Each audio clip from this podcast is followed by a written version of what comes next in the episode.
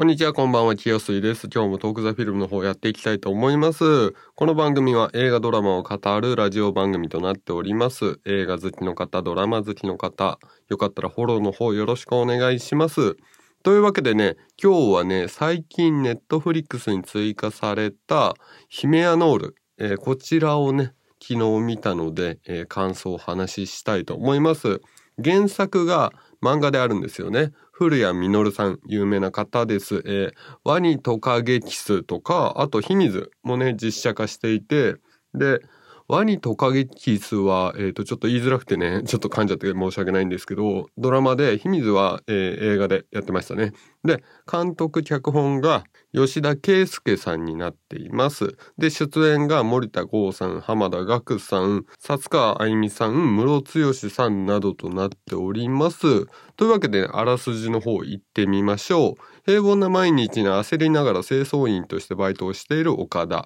これがね、濱田岳さん演じる岡田という、まあ主人公かな、一応。うん。で、ある日、仕事の先輩から思いを寄せているカフェ店員ゆかとのキューピッド役を頼まれると。はい。この仕事の先輩がムロツさんで、ゆかが佐津川愛美さんです。で、ゆかが働いているカフェで、高校の同級生である森田と再会することになる。で、森田が森田剛さん演じる森田です。ちょっとね、同じ名字なんでややこしいんですけど、で、この4人が主にね、ストーリー回していく感じになります。で、その後、ゆかから森田がストーカーをしていることを聞かされます。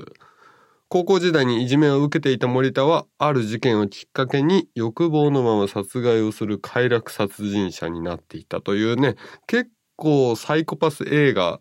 っていう感じで、えー受け取ってもらえればいいかなっていう感じですね。でね、見終わった後ね、ちょっとね、1階とかにはね、1階のマンションとかには住みたくなくなる映画だなっていう感じですね。なんかオートロックとかも欲しくなるような感じで、ちょっと夜見るとちょっと怖くなっちゃう感じ。うん。で、気分もね、終わった後はそんなに良くないんですが、まあね、序盤はね、すごいほのぼのしてるんですよ。はい。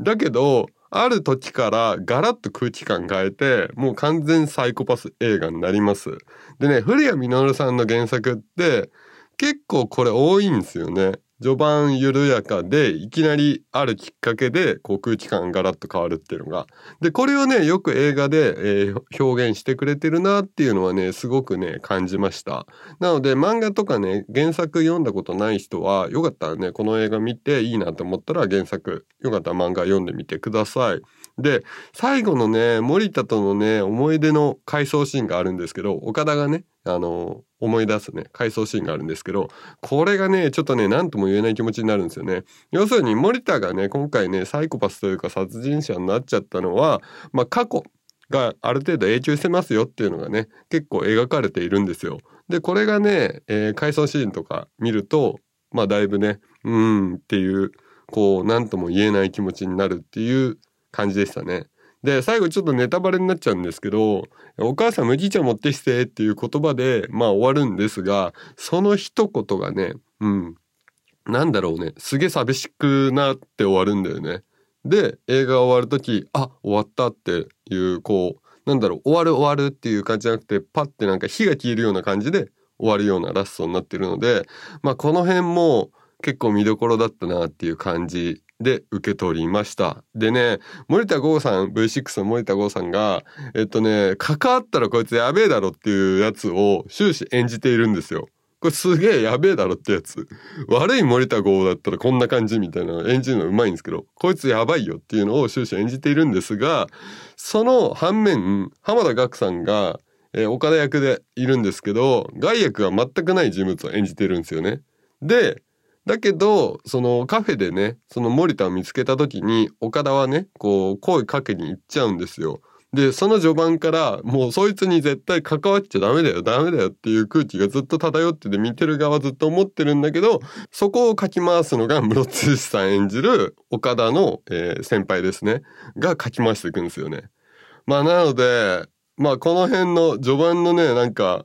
こう関わっちゃダメだよっていうこういうなんつうのドキドキ感がありつついいきなりガラッと空気が変わってまあサイコパス映画にこうバトンタッチしていくっていう感じが結構この映画はね特徴的なところなのかなっていうふうに思って見ていました。で、ちょっとね、古谷実さんのね、原作ドラマの話をちょっとしようかなと思うんですけど、秘密はね、俺ちょっとそんなにね、わかんなかったんですよ。ちょっと理解できないとこもあって、あんまりグッとこなかったんですけど、ワニトカゲキスは結構おすすめです。はい。ドラマなんですけどね、こっちは。うん。主演が、えー、有田さん、えー、有田哲平さんと、あと本田翼さんで、二人でやるんですけど、これね、結構おすすめ。3年前のドラマなんですが、えっと、今だと、えー、Unext と TSUTAYA.TV で見れるみたいなので、これはね、そこまで、えー、重くはない話なんですよ。あの今回のヒメアノールほどは重くはないんですが、まあドラマとして結構面白いものに仕上がってるんで、まあこれもよかったら見てみてください。